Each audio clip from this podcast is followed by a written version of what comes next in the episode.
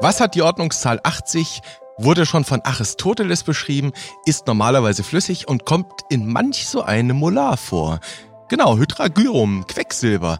Aber keine Sorge, heute wollen wir einstweilen nicht beim Zahnarzt Platz nehmen. Heute geht es um Drücke, genauer genommen um Millimeter Hg. Und zwar die gewünschten, die Zielwerte einmal wieder. Und damit herzlich willkommen zu einer neuen Episode vom Evidenz Update Podcast. Heute wieder in einer Doppelbesetzung. Wir, das sind Martin Scherer Präsident der Deutschen Gesellschaft für Allgemeinmedizin und Familienmedizin, der DGAM und Direktor des Instituts und Poliklinik für Allgemeinmedizin am UKE in Hamburg. Ich grüße Herr Scherer, hallo. Hallo, Herr Nüssler. Und heute ist wieder bei uns dabei Jean-François Chenot.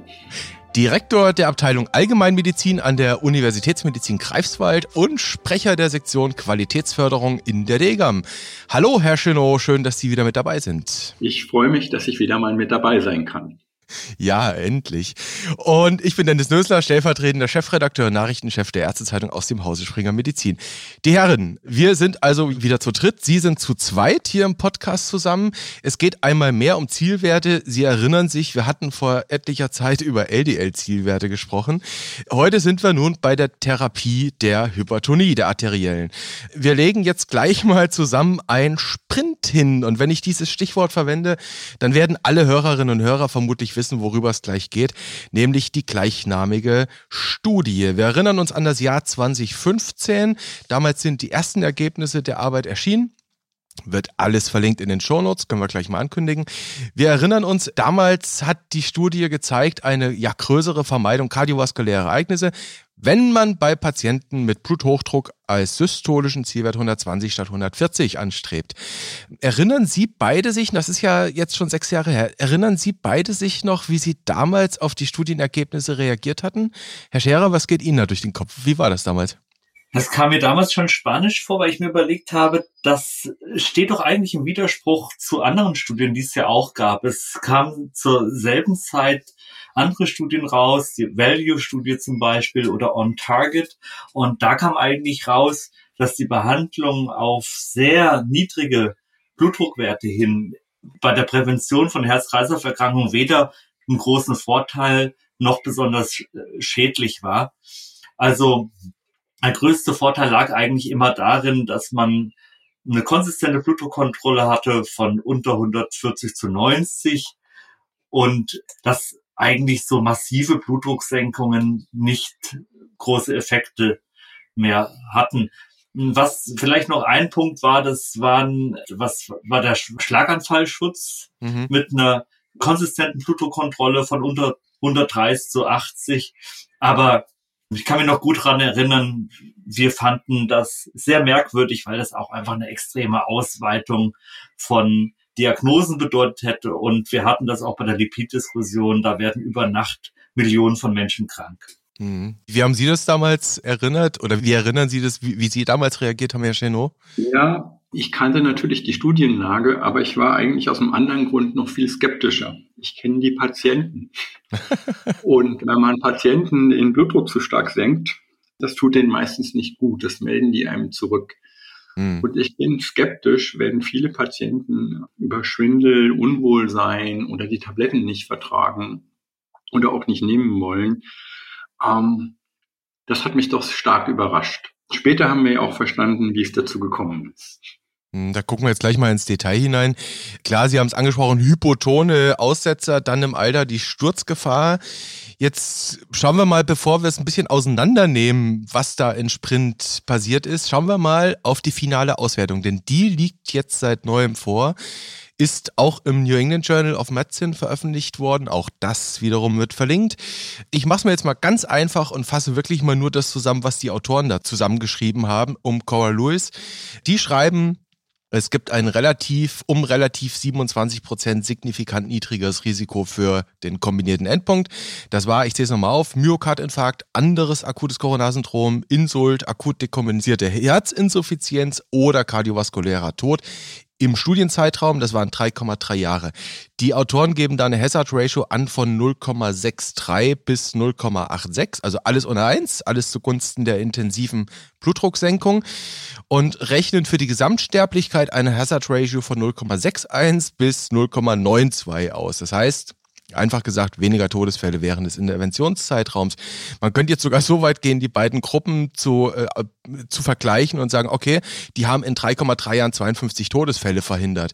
Ist jetzt wahrscheinlich nicht ganz legitim, was ich da mache, aber das sind doch zunächst einmal deutliche Effekte, oder, Herr Scherer? Auf jeden Fall sind das Effekte, die deutlich über dem liegen, was man aus anderen Studien so hatte einerseits hinsichtlich der kardiovaskulär begründeten, aber auch hinsichtlich der Gesamtmortalität. Das ist jetzt ein bisschen unklar, woran das liegt, ob das durch die Patientenselektion zustande kommt oder ob das durch Details zur antihypertensiven Therapie erklärt werden kann. Es gab dann auch schon sehr früh Kommentare von Thuise und Dominischak, die gesagt haben, Mensch, vielleicht liegt das einfach an einer Ungleichverteilung der Herzinsuffizienz, dass durch die Diuretika mhm. dann auch einfach eine Herzinsuffizienz demaskiert wurde. Und man hätte eigentlich auch mit einem deutlicheren Effekt auf die Schlaganfallrate rechnen müssen. Also der Blutdruckunterschied, der war enorm, aber bei der Schlaganfallrate hat sich das nicht so niedergeschlagen. Also schon ein paar Ungereimtheiten. Ja, Schlaganfallrate, sagen Sie, kann man nochmal nennen, wird hier eine Hazard Ratio von 0,64 bis 1,23 angegeben. Das ist alles andere als signifikant. Das P erklärt gerade mal 48 Prozent. Der Nichttreffer, Herr Chenot, wie geht's Ihnen mit diesen Werten, die die da aufschreiben? Ja, erstmal muss ich feststellen, ich habe damals gar nicht verstanden, dass das nur vorläufige Ergebnisse waren. Das finde ich mhm. eigentlich schon ziemlich spannend, dass das niemand mitgeschnitten hat und dass wir jetzt erst die richtigen Ergebnisse bekommen. Das war ja auch in der Washington Post überall sehr prominent, nicht wahr? Ja, also das finde ich schon spannend. Ich war überrascht und das musste man erstmal, also und hat mir gedacht, wow, das kann ja sein, dass wir jetzt wirklich was anders machen müssen und es wird schwierig werden mit den Patienten, weil die sich den Blutdruck nicht so senken lassen wollen. Das hat mich schon beeindruckt. Ich bin ja hier vor allem eingeladen, um auch auf die Nierenendpunkte dort zu gucken. Und da muss ich sagen, die, die haben mich nicht so beeindruckt. Die Nierenendpunkte, Herr Genot, die Sie da ansprechen, EGFR-Abfall, nicht wahr? Das ist, glaube ich, eins der Dinge gewesen, wo man sieht, dass unter der intensivierten Therapie einfach mal über 100 Probanden mehr, 148 zu 41, eine größer, gleich 30-prozentige EGFR-Reduktion hatten. Und wieso beeindrucken die sich nicht so? Ja, das liegt einfach an dem Protokoll und wir erwarten einfach in dem Moment, also die First-Line-Therapie, die alle bekommen haben, das war entweder ein ACE-Hämmer oder ein Angiotensin-Rezeptorblocker, da waren die Ärzte relativ frei. Und wir wissen, dass mit dem Beginn eines Therapie, eine Angiotensinrezeptor blockenden Therapie oder ACE-Hämotherapie, die EGFR im Schnitt um circa vier bis fünf Milliliter abfällt, bei manchen etwas stärker. Das ist auch kein Grund, nicht weiterzumachen. Und die Nephrologen halten das sogar für ähm, schützend für die Niere. Hm. Das liegt einfach an dem Wirkmechanismus und der glomeruläre Filtrationsdruck hängt halt vom intraglomerulären Druck, der jetzt abnimmt, ab. So weit, so klar. Jetzt kommt aber der feine Unterschied. Sie hatten es angesprochen, damals 2015. Man dachte, okay, das ist jetzt so, so die finale Auswertung. Der Vorteil der jetzigen Arbeit ist ja der, dass die Sprint-Studiengruppe tatsächlich dann die Leute nochmal nachbeobachtet hat. Also nach den 3,3 Jahren Interventionszeitraum, wo sie die beiden Gruppen verglichen haben, haben die sich die Patienten nochmal angeschaut, von August 2015 bis Juli 2016. Da lief dann aber nicht mehr die Intervention. Das ist also eine postinterventionelle Beobachtungsphase. Und da hat sich das dann ja in der Niere wieder völlig nivelliert. Das war also ein irreversibler Effekt, den Sie da gerade geschildert haben, oder? Ja, sieht ganz so aus. Also das ist überhaupt spannend, der Beobachtungszeitraum und auch die Nachbeobachtung. Das ist immer recht schwierig. Blutdrucktherapie ist für die meisten Patienten lebenslänglich. Und oft ist es kein gutes Zeichen, wenn Patienten keine Blutdrucktabletten mehr brauchen, die vorher mal einen hohen Blutdruck hatten. Diese Studiendauern, diese kurzen für eine eigentlich lebenslängliche Therapie sind problematisch. Also ich persönlich hätte lieber eine noch längere Studiendauer gehabt als die drei Jahre oder 3,3 Jahre. Und wenn man sich die genau anguckt, wie viele Menschen überhaupt so lange ähm, weiter beobachtet wurden, dann kann man sehen, zu Beginn der Studie war wohl eine recht schleppende Rekrutierung. Und es haben nicht viele, also der größte Teil der Patienten hat die Studie gar nicht so lange mitgemacht. Mhm. Umso mehr muss man aber die Effekte, die dort erzielt worden sind, beachten, muss aber auch gucken, dass der Messzeitraum eine Rolle spielt. Kennen wir übrigens von Covid. Und wenn die Übersterblichkeitsdebatte, dass da auch der Messzeitraum nicht ganz unentscheidend ist. Wann misst man? Ich will noch mal auf die Nachbeobachtung. Über welche Zeitspanne? Wie oft misst man? Wie lange? Das ist natürlich spannend. Ja, und vor allem auch wie. Wie misst man und ähm, inwiefern ist die Art der Blutdruckmessung übertragbar auf das, was in der Praxis gemacht wird, beziehungsweise was in der Praxis üblich ist. Also wie stark wurde beispielsweise die Weißkittelhypertonie reduziert, nicht wahr? Und wie, wie kamen diese Blutdruckwerte überhaupt zustande? Genau, auf diesen Punkt möchte ich gleich kommen. Den möchte ich noch eins nach hinten schieben, weil das ist ja der, der wahrscheinlich spannende, dass es hier einfach vom Protokoll her eine Blutdruckmessung gab, die vielleicht in Realita gar nicht machbar ist. Ich möchte noch auf eins schauen, nämlich das, was Herr Chenot angesprochen hat, mit dieser postinterventionellen Nachbeobachtung, dieses eine Jahr, was die da gemacht haben, bis Juli 2016. Wenn man da reinschaut, sie beide, dann nivelliert sich das nicht nur in der Niere, dann nivelliert sich das so ziemlich auch bei allen Outcomes. Also das gibt da eine Tabelle 2, die kann man sich vielleicht mal anschauen. Da sieht man, dass es dort kaum mehr Unterschiede gibt, bis bei Herzinsuffizienz, glaube ich. Und da gibt es dann halt mehr Fälle von Herzinsuffizienz in der intensiven Behandlungsgruppe. Zwischenfazit an der Stelle, zeigt das nicht auch, dass so eine Blutdrucksenkung nur dann nutzt, wenn man sie langfristig forciert? Oder anders gefragt, kann es sein, dass die intensive Blutdrucksenkung hier so krass war, dass die Leute einfach am Ende von der Stange gesprungen sind? Herr Genot, Sie hatten es ja angedeutet, die Leute machen das vielleicht nicht mit. Ja, das kann man vermuten. Allerdings kann man das aus den verfügbaren Daten, also in der Publikation, nicht rauslesen. Aber es halte ich für eine sehr wahrscheinliche Erklärung, mhm. warum es dann im Vergleich zu so einem starken Anstieg der Herzinsuffizienz kam. Mhm. Also das ist sicherlich ein der besonders auffälligen Ergebnisse. Mhm. Andererseits ähm, haben wir beim Schlaganfall dieses Phänomen nicht. Da sehen wir jetzt die Ergebnisse, die wir erwartet hätten, die Herr Scherer postuliert hat. Ja, das sind aber kleine Größen, 10 versus 18, ne? Kleine Zahlen, also muss man sagen, ähm, dazu sind die Studien halt auch wieder, also natürlich ist eine Studie, die in jedem Studienarm 4000 Menschen hat, das ist eine riesige Studie, das ist eine teure Studie. Hm. Aber um diese Unterschiede zu messen bei Ereignissen, die zum Glück nicht so häufig auftreten, braucht man wahrscheinlich noch deutlich größere Studien. Oder man macht das wie in den anderen Studien, die wir hier in der Vergangenheit besprochen haben. Man sucht so kranke Menschen aus, dass das Ereignis, was man verhindern will, in einer sehr hohen Häufigkeit auftritt. Hier sind ja Menschen ausgesucht worden, die waren schon sehr ähnlich wie die Menschen, die wir bei uns in der Praxis behandeln. Das Einzige, was wir nicht getan hätten, hier sind schon Menschen ab einem Blutdruck von 130 systolisch in die Studie eingeschlossen wurden.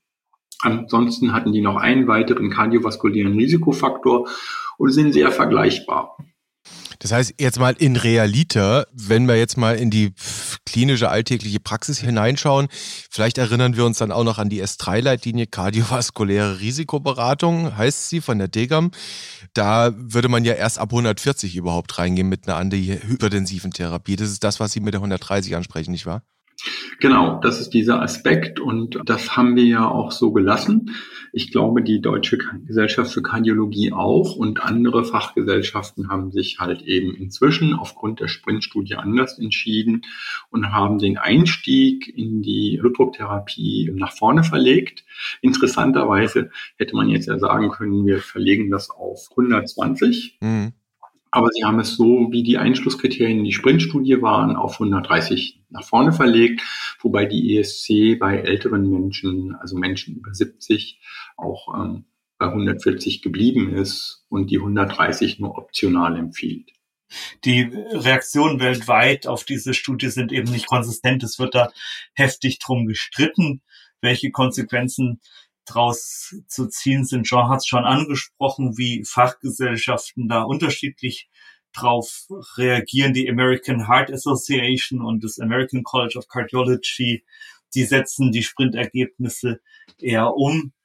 International werden viele kritische Anmerkungen gemacht und dann ich versuche es nochmal dahin zu kommen, aber Sie haben die Moderation, Herr Nössler. Da gibt es einfach auch unglaublich viele Kritikpunkte, die sich am Aspekt der Blutdruckmessung entzünden. Ja, das heben wir uns aber tatsächlich fürs Ende auf. Ich möchte noch einen Aspekt vorneweg einschieben. Also das, was Sie ansprechen, nämlich die Art der Messung, ist wahrscheinlich das Relevanteste, worum es am Ende geht. Beim Thema Sprint wird ja seit 2015 diskutiert. Herr Scherer, vielleicht nochmal so aus Fachgesellschaftsfachmann Sie gefragt. Warum finden die Leute von der AHA das jetzt so cool, diese Zielwerte und warum findet das die Degam dann eben nicht so cool? Ich meine, am Ende sind es alles Wissenschaftler, die ja doch in der Lage sind, die Beschränktheiten einer wissenschaftlichen Arbeit zu verstehen. Woher glauben Sie, kommen vielleicht auch so kulturelle Unterschiede im Aufnehmen solcher Informationen? Das ist etwas, Herr Nüssler, das kennen wir, solange wir Leitlinien machen. Das ist ein und dasselbe Piece of Evidence, wie wir es nennen, ein und derselbe Artikel ein und dasselbe Evidenzstück kann unterschiedlich interpretiert werden, je nachdem, welche Brille ich aufhabe, ob ich die Spezialistenbrille aufhabe oder die des sogenannten Niedrigprävalenzbereichs, die Brille der Primärversorgung. Also das mhm. erleben wir immer wieder, dass unterschiedliche Schlüsse aus denselben Daten gezogen werden, je nachdem, aus welcher Perspektive man sie betrachtet. Okay.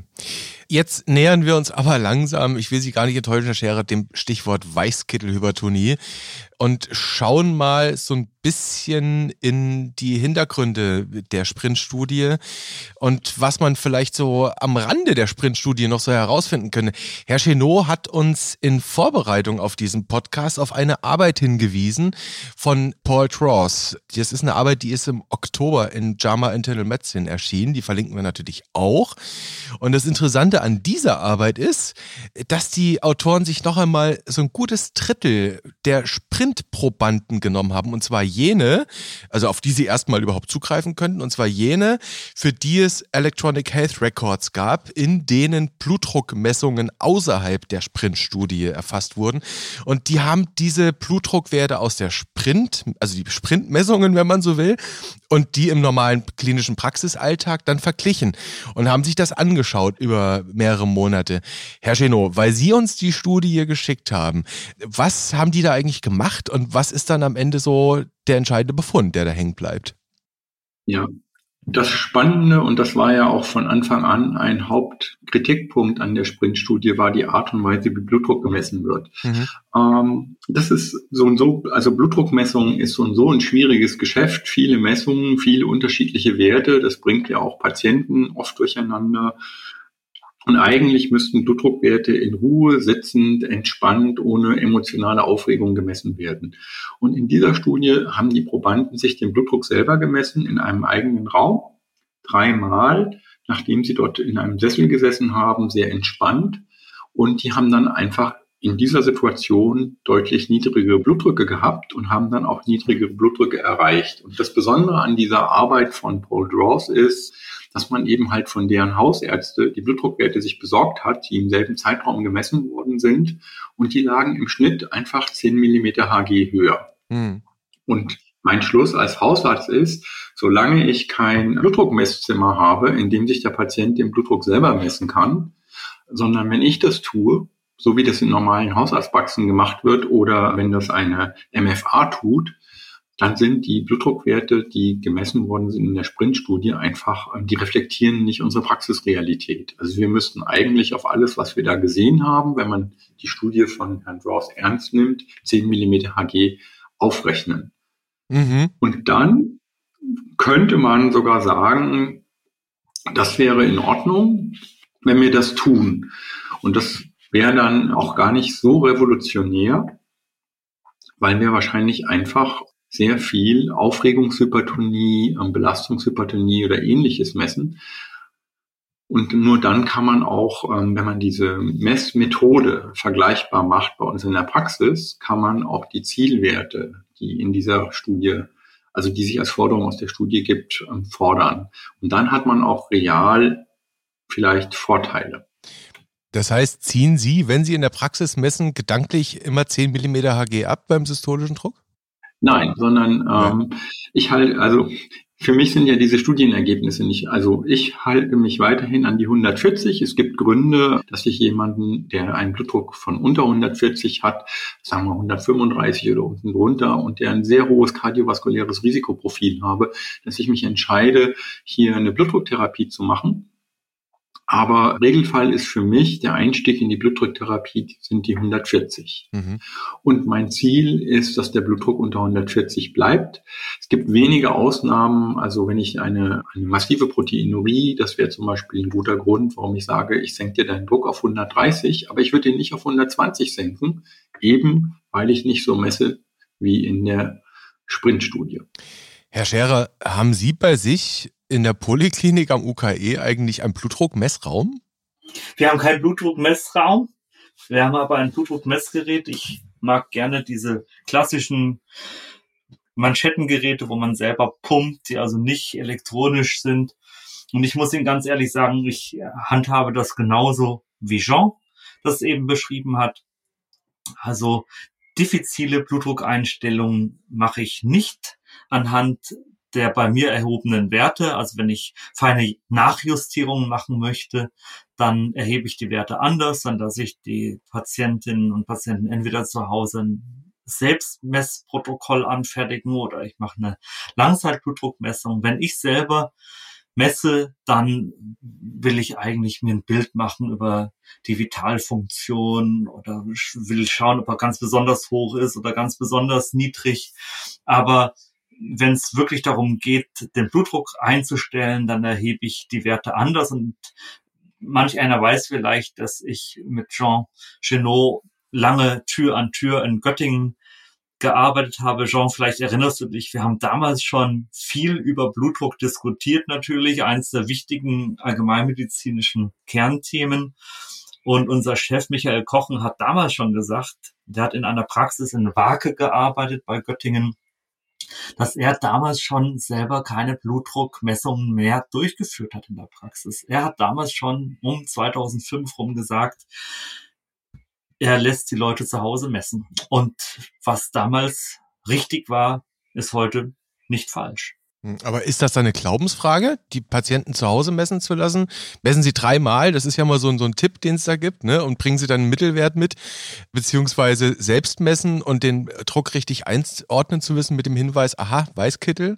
Ist das eine Glaubensfrage? Also ich glaube, das ist nicht ganz so einfach. Die Sache, also das muss man sagen, wir wissen gar nicht, wie oft man den Blutdruck kontrollieren und messen sollte. Ich mache das genauso wie Martin. Ich bitte die meisten Patienten, dass sie ein Blutdruckprotokoll führen. Und dann sind dann natürlich auch immer mal ein paar höhere Werte dabei. Es gibt aber Patienten, die diese ständige Messen verrückt macht, mhm. denen das nicht gut tut. Und man muss sagen, es gibt auch, wir haben keine guten Daten zu sagen, du solltest einmal die Woche oder einmal am Tag deinen Blutdruck messen, wenn du eine Blutdrucktablette nimmst. Aber irgendwas zwischen einmal die Woche bis einmal im Monat, denke ich, würden die meisten Kollegen für richtig halten, aber in Umstellungsphasen neue Tabletten angesetzt oder Tabletten geändert oder anderen Gründen, dann messen wir natürlich in der Praxis und dann muss, muss auch zu Hause nachgemessen werden. Unter der Annahme, dass der Patient es kann und die meisten Patienten heute messen eigentlich mit einem automatischen Blutdruckmessgerät. Mhm. Das macht auch wieder Probleme. Ich habe immer wieder Probleme mit Menschen mit Vorhofflimmern, wo diese Messungen einfach nicht funktionieren, weil es ein regelmäßiges Signal braucht, damit der Doppler nicht aufhört zu messen. Hm. Das ist auch noch so ein Praxisproblem, weil die meisten, also sich selber Blutdruck messen, ist, glaube ich, ein schwieriges Unterfangen. Ich glaube, das geht nicht. Das ist vielleicht auch ein Fazit, das man aus Sprints ziehen kann, dass die in Sprint gewählte automatisierte Blutdruckmessung zu völlig anderen Blutdruckwerten geführt hat, als wir sie normal bei der üblichen manuellen Blutdruckmessung bekommen. Also ist es eigentlich eine Frage davon, wer definiert hier den Referenzwert? Ne? In Sprint ist der Referenzwert eine spezifische Art der Blutdruckmessung. In der Praxis ist aber die Referenz eine völlig andere. Das ist doch eher dann so die Diskussion, ne? Das ist auf jeden Fall eine der Diskussionen, ja. Ganz genau. Und man muss halt einfach sagen, es ist hochvolatil, Blutdruck ändert sich. Ich wünsche jedem, dass er Momente hat, wo er auf 180 gebracht wird vor Freude und Erregung. Aber dauerhaft ist es halt eben nicht gut und darum muss halt auch mehrfach gemessen werden. Und es gibt wahrscheinlich sehr viele Menschen, denen das auch passiert ist, dass sie aufgrund einer emotionalen Situation in die Blutdrucktablette gekommen sind. Das Ereignis, dass man die Blutdrucktabletten doch mal wieder absetzen kann, das ist zwar nicht sehr häufig, aber es kommt doch immer wieder mal vor. Okay. Es gab in der Arbeit, die Sie uns geschickt haben, die halt verlinkt ist, die von Traws von Ende letzten Jahres, gab es dann tatsächlich auch nochmal diesen, diesen deutlichen Hinweis, also im Prinzip die Kritik auch an der Sprintarbeit, das, was Sie beide jetzt gesagt haben, naja, das sind eigentlich unrealistische Bedingungen der Blutdruckmessung. Also Sie haben es schon gesagt, dunkler Raum, die Leute mussten sich da hinsetzen, mussten fünf Minuten strikte Ruhepausen einhalten. Dann wurden wirklich je nach Oberarm passende Manschettengrößen herausgepickt und dann gab es eben diese. Tri ja, da sprechen Sie auch was an. Das ist wahrscheinlich im echten Leben nicht immer der Fall. Ja, genau. Also haben Sie, wenn ein Patient zu Ihnen in die Praxis kommt, haben Sie da vier verschiedene Manschettengrößen liegen? Hand aufs Herz? Nein. Drei. Drei, okay. Und der Scherer? Auch drei. Auch drei. Und da wird dann auch erstmal Oberarm ausgemessen und geguckt, welcher passt, oder? Mit Augenmaß und geputzter Brille. ja, ich glaube, ich würde dem, ich würde Martin Scherer hier zustimmen. Das ist bei uns auch nicht anders. Okay, Augenmaß und geputzte Brille, wahrscheinlich gehört dann auch einfach mal Erfahrung mit dazu.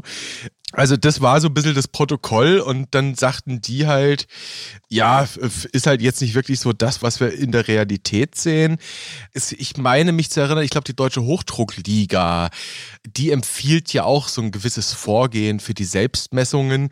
Ist vielleicht zumindest das etwas, was man mitnehmen kann aus der Sprintstudie, wo man sagt, das könnte man hier und da vielleicht mal einsetzen oder sagen Sie, nee, ist überhaupt unrealistisch, sowas zu machen? Mhm. Das ist kein Problem. Vermutlich sind ja alle anderen Studien, die gemacht worden sind und auf deren Ergebnisse wir uns beziehen, die sind halt eben nicht vergleichbar. Und das ist das Problem von Sprint. Hm. Die Sprintdaten, die können ja auch valide sein und die sind ja auch jetzt nicht schlecht, sondern es wäre ja wichtig herauszufinden, ob dieser Vorteil echt ist.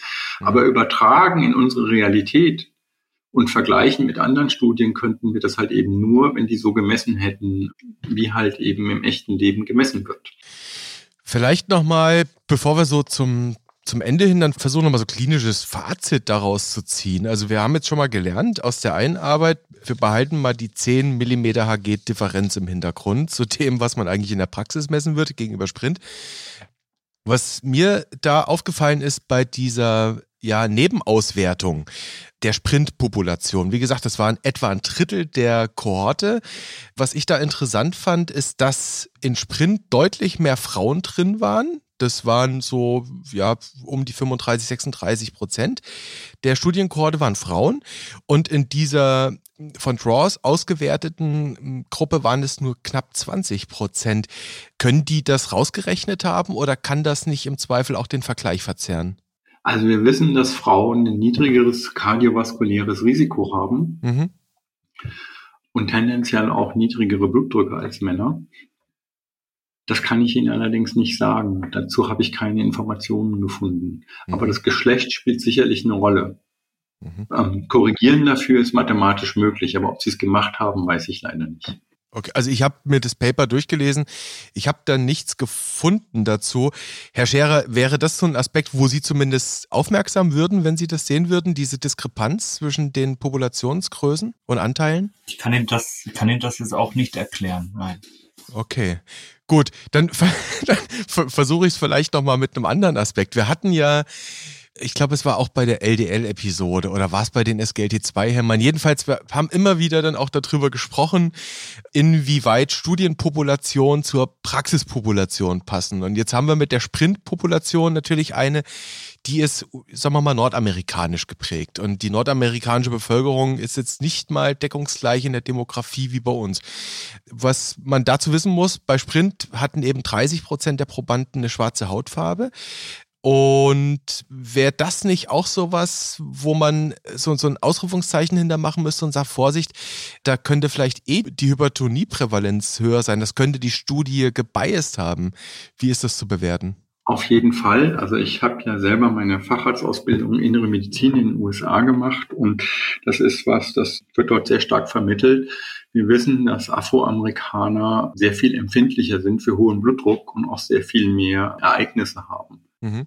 Von daher ähm, schränkt sowas tatsächlich, es muss nicht notwendigerweise sein, aber sowas kann die Übertragbarkeit einschränken. Okay. Es ist übrigens unklar, warum Afroamerikaner ein höheres kardiovaskuläres Risiko haben. Hat man bis heute nicht herausgefunden, wo da die Pathophysiologie anders ist? Ja, es gibt soziologische Hypothesen, also dass sie einfach einen deutlich höheren Stress im Alltag haben. Und natürlich spielen auch ähm, soziale Faktoren, dass sie häufiger in niedrigeren sozialen Schichten sind, schlechteren Zugang zur medizinischen Versorgung und ähnliches. Aber das hat ja in der Sprintstudie zum Beispiel ja keine Rolle gespielt. Weil da haben sie ja eine medizinische Versorgung erhalten. Aber es ist ein interessanter Aspekt, dass eben die Hautfarbe auch einfach ein Surrogat sein kann, ne? Ja, das muss man immer wieder einzeln angucken. Es gibt auch Asian American, die zum Teil andere Risiken haben. Das kann ich Ihnen aber nicht sagen, in welche Richtung das hier bei Herz-Kreislauf geht, aber bei Afroamerikanern weiß ich das. Versuchen wir es mal, nachdem wir uns mit diesen Daten so ein bisschen ja, befasst haben, versuchen wir es mal mit einer, mit einer Take-Home-Message, mit einer ja, klinisch-praktischen Zusammenfassung, was wir jetzt einerseits mit diesen Sprintdaten anfangen können. So richtig krass unterschiedlich sind die Daten ja nicht zu denen, die wir von 2015 kennen, außer dass wir jetzt wissen, nach der Intervention sind die eh alle ausgedroppt, sind quasi alle aus der intensiven Blutdrucktherapie herausgefallen und dass wir jetzt wissen, eigentlich die Art der Messung in Sprint hat so ziemlich gar nichts mit dem Alltag zu tun. Das können wir gar nicht rekapitulieren und reproduzieren. Was bleibt von Sprint für Sie hängen? Was nehmen Sie für Ihren klinischen Alltag aus dieser Arbeit mit, die da jetzt vorliegt? Vielleicht Herr Scherer, Herr Chenot, beide zusammen? Ja, vielleicht besser nacheinander. Also ich nehme das mit, was ich vorher auch schon hatte nämlich die Wichtigkeit, den Blutdruck auf Werte unter 140 Millimeter Hg systolisch zu senken. Wir erinnern uns, im Standardbehandlungsarm war der Blutdruck noch erhöht unter Therapie. Das war eine Grad 1 Hypertonie. Völlig unklar ist, und das beantwortet Sprint nicht, ob es jetzt sinnvoll ist, die Blutdrucktherapie so aggressiv zu machen, dass man ihn eben noch weiter runterpeitscht auf Werte systolisch unter 130. Und das ist für mich eigentlich die Haupt-Key-Message. Schaut, wie die Werte zustande kommen. Macht euch klar, dass das Setting und die Art der Messung entscheidend ist für das Zustandekommen unterschiedlicher Blutdruckwerte, wissen aber auch die Kolleginnen und Kollegen. Aber das ist hier einfach nochmal deutlich rausgekommen. Auch der Unterschied zwischen automatisierter und manueller Blutdruckmessung und dass man im Normalfall, wenn keine weiterführenden Indikationen da sind, wie Jean Chenot sie eben exemplarisch erwähnt hat, dann unter 140 zu 90 beziehungsweise unter 140 systolisch, darum ging es ja in der Studie, und keine aggressivere Senkung. Mhm, das heißt, im Prinzip hat Sprint revers und protokollbedingt die Aussagen der Degam-Leitlinie bestätigt. Herr Genot, oder?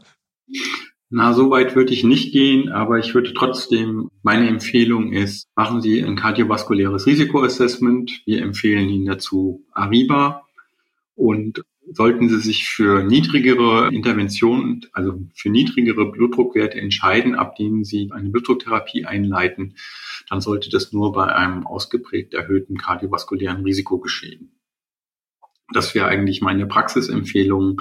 Ich glaube nicht, dass es, wir können, glaube ich, sicher sagen, dass ähm, den Blutdruck tiefer senken wahrscheinlich von vielen Patienten nicht gut vertragen wird, aber es ist nicht hochschädlich. Ja, Sie beide, dann haben wir jetzt heute mal in einer etwas knappen Episode das Thema Sprint besprochen und wie man mit Sprintdaten umgehen kann und was wir über die Jahre seit 2015 dazu erfahren haben, was Sie für sich in den klinischen Alltag daraus mitnehmen oder eben auch nicht, was Sie Ihren Kollegen für die Praxis raten. Dazu vielen Dank von meiner Warte aus, auch ganz besonders an Sie, Herr Chenot, dass Sie wieder mit dabei waren. Ich hoffe, es hat Ihnen Spaß gemacht heute. Wie immer. Dankeschön. Vielen Dank, Jean. Wir sind schon viel miteinander gelaufen. Du hast auch, glaube ich, gerade die Laufklamotten an und bist gleich raus. Du warst schon immer der bessere Sprinter. aber trotzdem bin ich immer gern mit dir geschockt. Also danke, dass du dabei warst. Ja, bald mal wieder zusammen. Tschüss. Tschüss.